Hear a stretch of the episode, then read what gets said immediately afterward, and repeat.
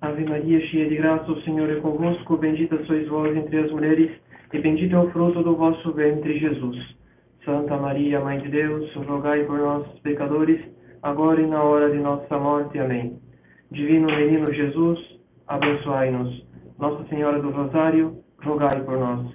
São José, rogai por nós. Santo Antônio de Lisboa, rogai por nós. Em nome do Pai, do Filho e do Espírito Santo. Amém.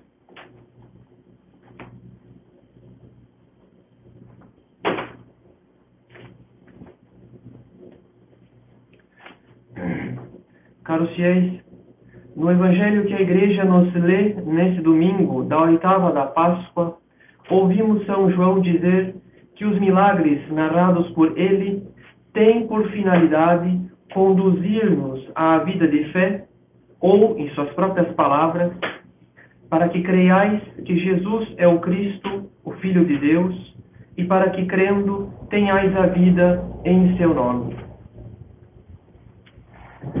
A fé, conforme ensina São Paulo na Epístola aos Hebreus, é uma certeza a respeito do que não se vê.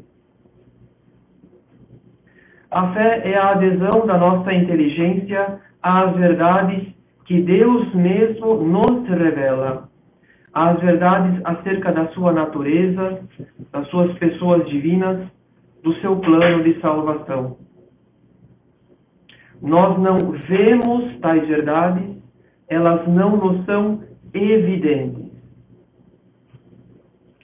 Se tais verdades fossem evidentes, não seria necessário crer nelas, pois onde existe evidência, onde podemos exercer a nossa ciência, a fé dá lugar à certeza racional.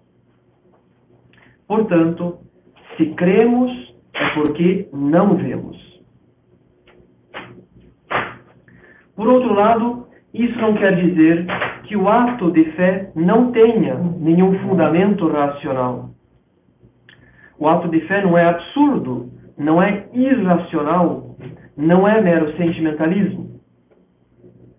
O ato de fé se fundamenta na autoridade daquele que revela, isto é, na autoridade de Deus que não pode se enganar e nem nos enganar.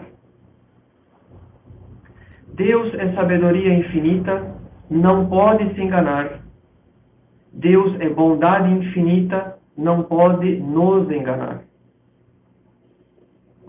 E se Deus quer nos revelar a sua natureza íntima e os seus desígnios de salvação, nós não podemos lhe recusar a fé simplesmente porque não vemos as realidades que ele nos revela. A autoridade de Deus basta para que o ato de fé seja infalível. Todavia, caros fiéis, Deus é um só, mas as religiões são muitas. Os homens que dizem falar de Deus e em nome de Deus são muitos. É preciso distinguir a verdade revelada da falsidade dos homens e das ilusões do demônio.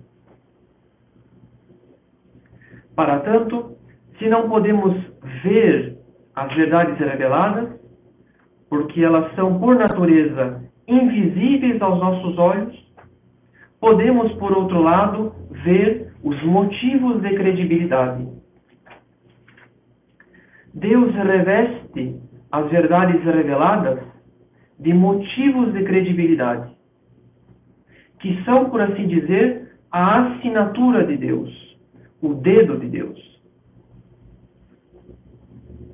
Nos evangelhos, vemos a obstinação dos fariseus em negar os milagres de nosso Senhor, acusando-o de curar em nome do demônio, e agiam com tal malícia porque se reconhecessem a origem divina dos milagres, seriam obrigados a confessar que nosso Senhor era o verdadeiro Messias.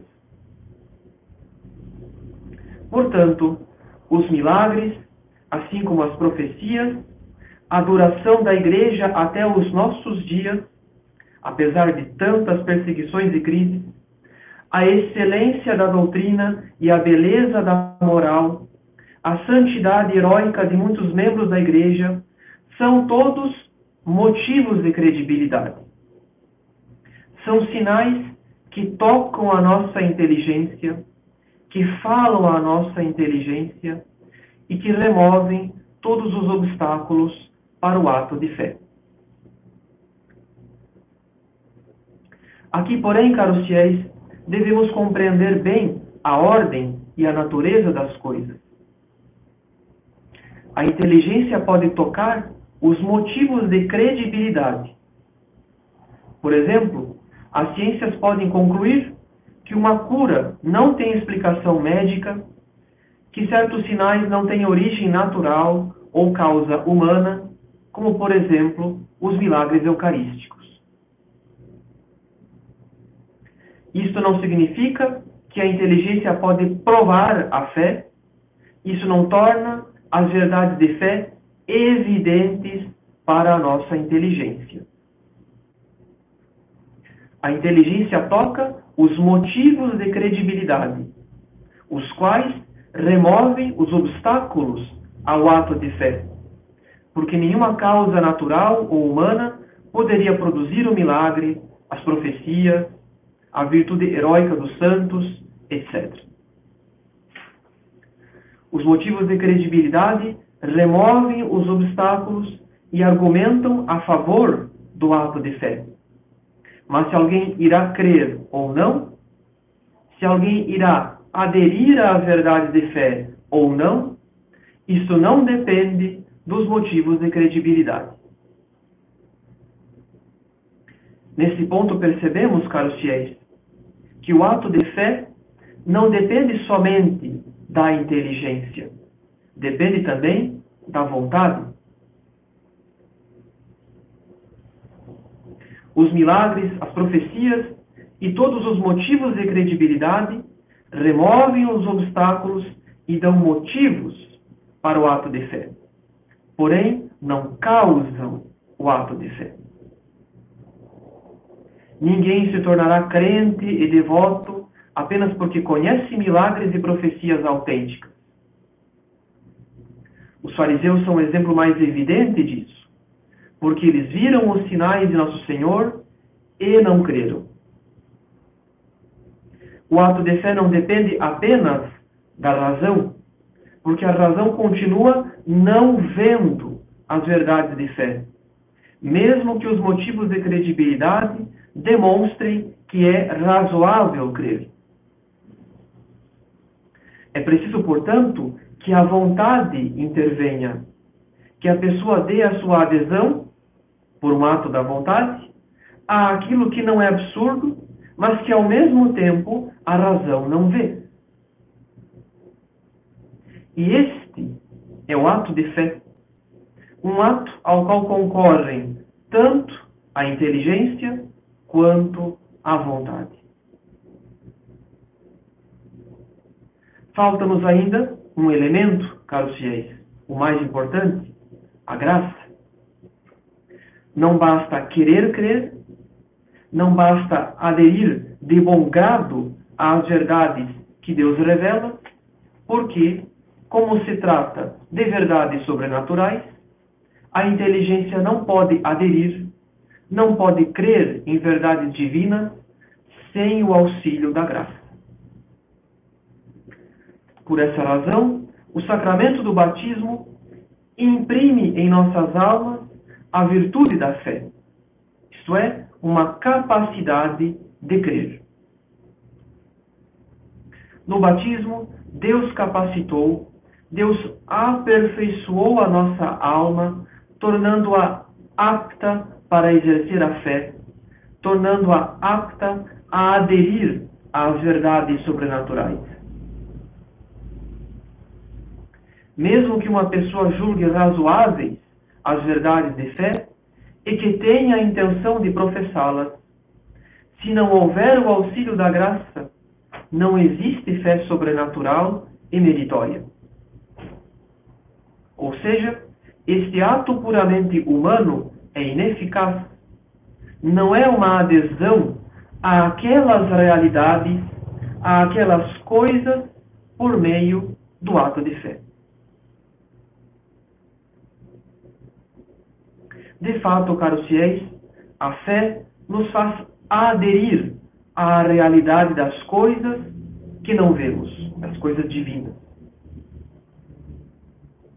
Quando um católico exerce a virtude da fé, a sua inteligência toca aquelas realidades invisíveis, porque ele, ele se une a Deus pela fé.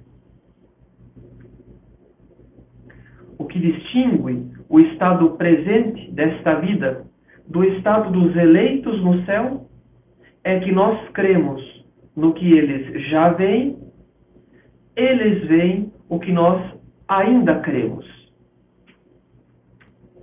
De todo modo, a fé já é uma união, uma adesão às realidades divinas, mas uma união menos perfeita, a partir da qual é possível entrar numa união mais perfeita pelo exercício da caridade e, por fim, pela visão da glória no céu.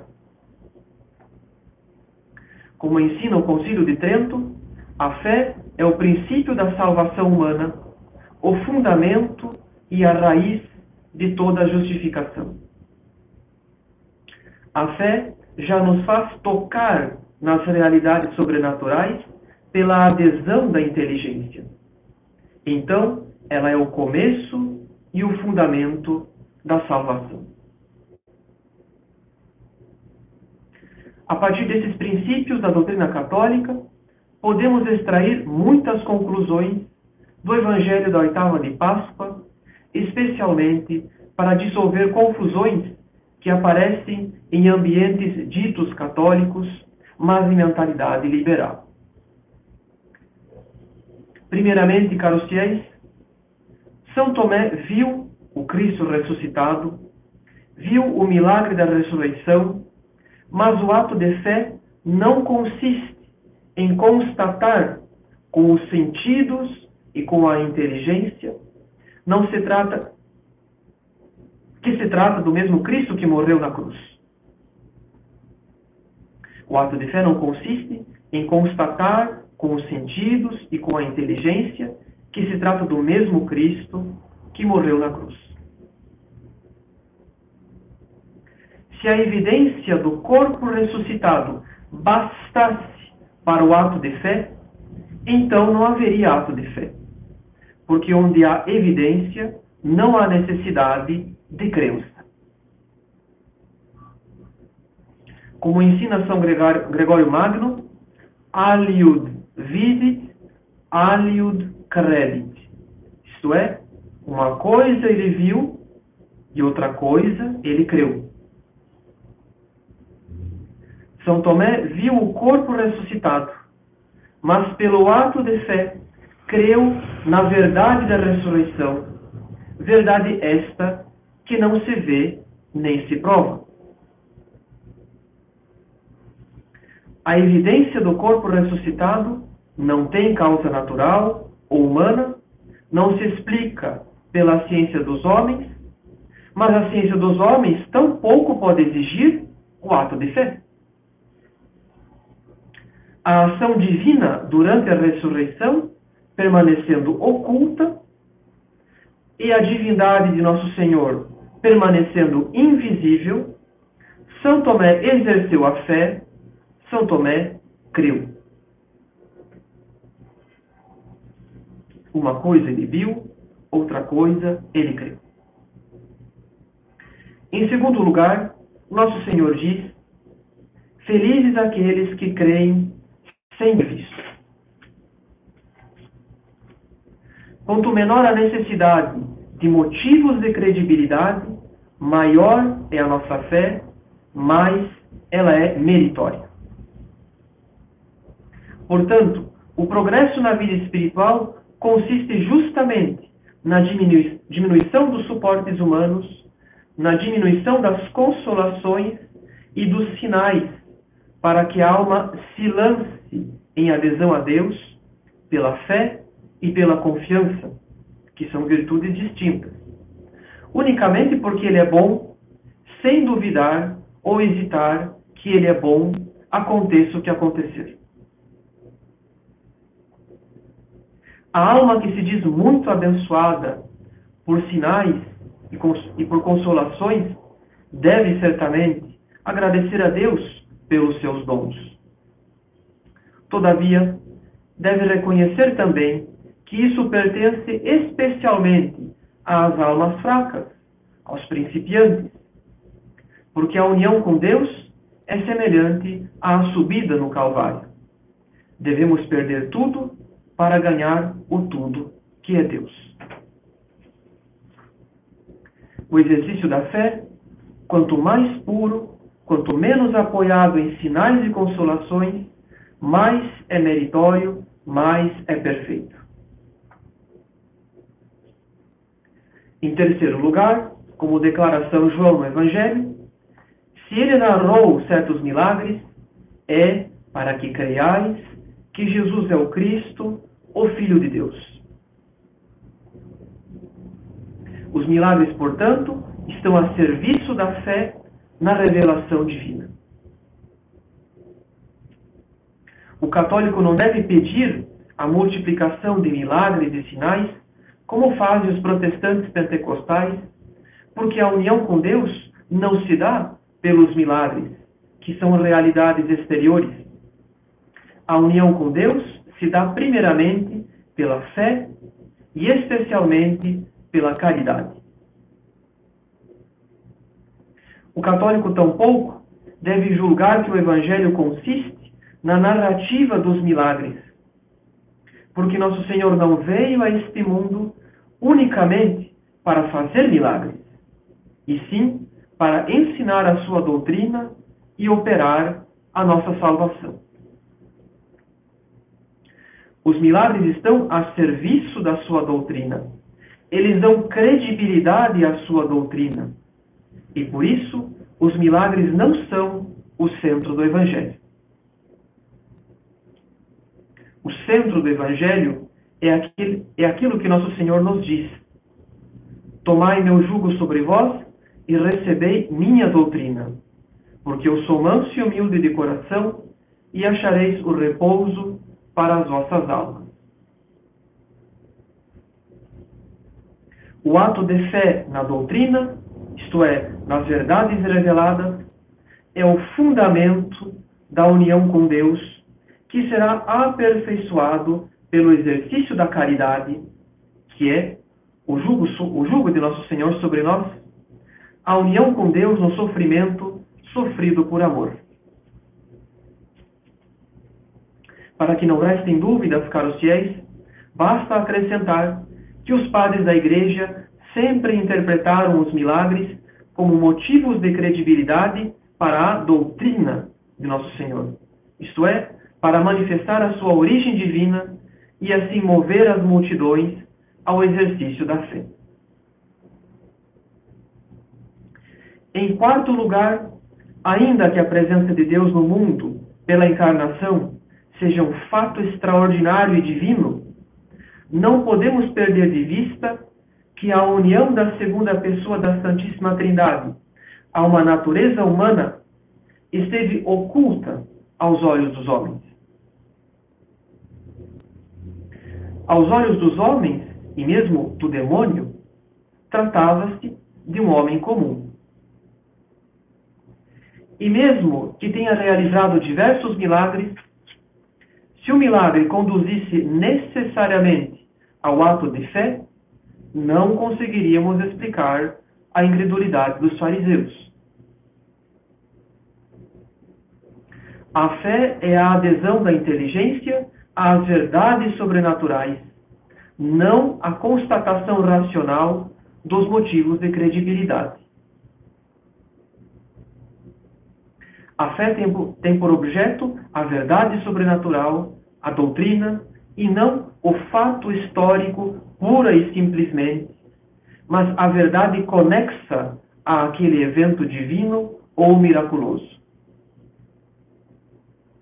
Não podemos confundir os motivos de credibilidade acessíveis à razão com as verdades sobrenaturais que cremos pela fé, confusão esta que fazem tantos.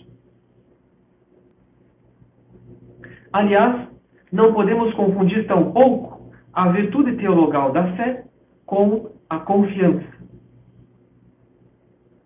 A confiança, segundo Santo Tomás, consiste na esperança que possui alguém em receber auxílios de um outro, seja porque ele o prometeu, seja por causa da sua conduta, que nos move a ter confiança. Ou seja, a fé é uma das causas da confiança, como lemos no Evangelho, na cura da hemorroísa. Tem confiança, minha filha, tua fé te salvou. A confiança também pode ser causada por um fato. Por exemplo, a confiança de ser curado da parte daquele que viu os milagres. Mas ainda assim, o ato de confiança que se ordena à pessoa de Nosso Senhor não exclui a fé em sua doutrina. Pelo contrário, quem confia na bondade de Nosso Senhor também irá crer em suas palavras. São os protestantes que reduzem a fé a um mero ato de confiança, a uma espécie de sentimento de entrega a Nosso Senhor, porque o, porque o protestantismo é uma heresia anti-intelectual. Por fim, caros fiéis, desse evangelho devemos extrair uma última conclusão. Se o ato de fé depende do auxílio da graça, do auxílio de Deus sustentando o intelecto a consentir nas verdades reveladas, então a conversão dos incrédulos não é um trabalho somente de apologética, isto é, de defesa da doutrina católica. A conversão dos incrédulos é principalmente um trabalho de vida interior. Como naquele episódio dos Atos dos Apóstolos, em que o discurso de São Paulo dispersou os gregos e não converteu mais que alguns poucos ouvintes, nossas palavras não convertem por si mesmas, se os ouvintes padecem de grande dureza de coração. Quem quer trabalhar pela conversão dos incrédulos deve antes, deve antes trabalhar em si mesmo a vida interior. Pois as palavras que não forem acompanhadas da ação da graça, de uma certa unção, de uma certa presença do Espírito Santo, são palavras frequentemente vãs. Caros fiéis, tenhamos fé na doutrina de nosso Senhor e vivamos ardentemente a caridade, rezando pelos incrédulos e falando-lhes da nossa santa religião, com firme esperança de que nosso Senhor ressuscitado também lhes manifestará a sua graça e misericórdia, como na aparição a São Tomé. Louvado seja nosso Senhor Jesus Cristo, para sempre seja louvado.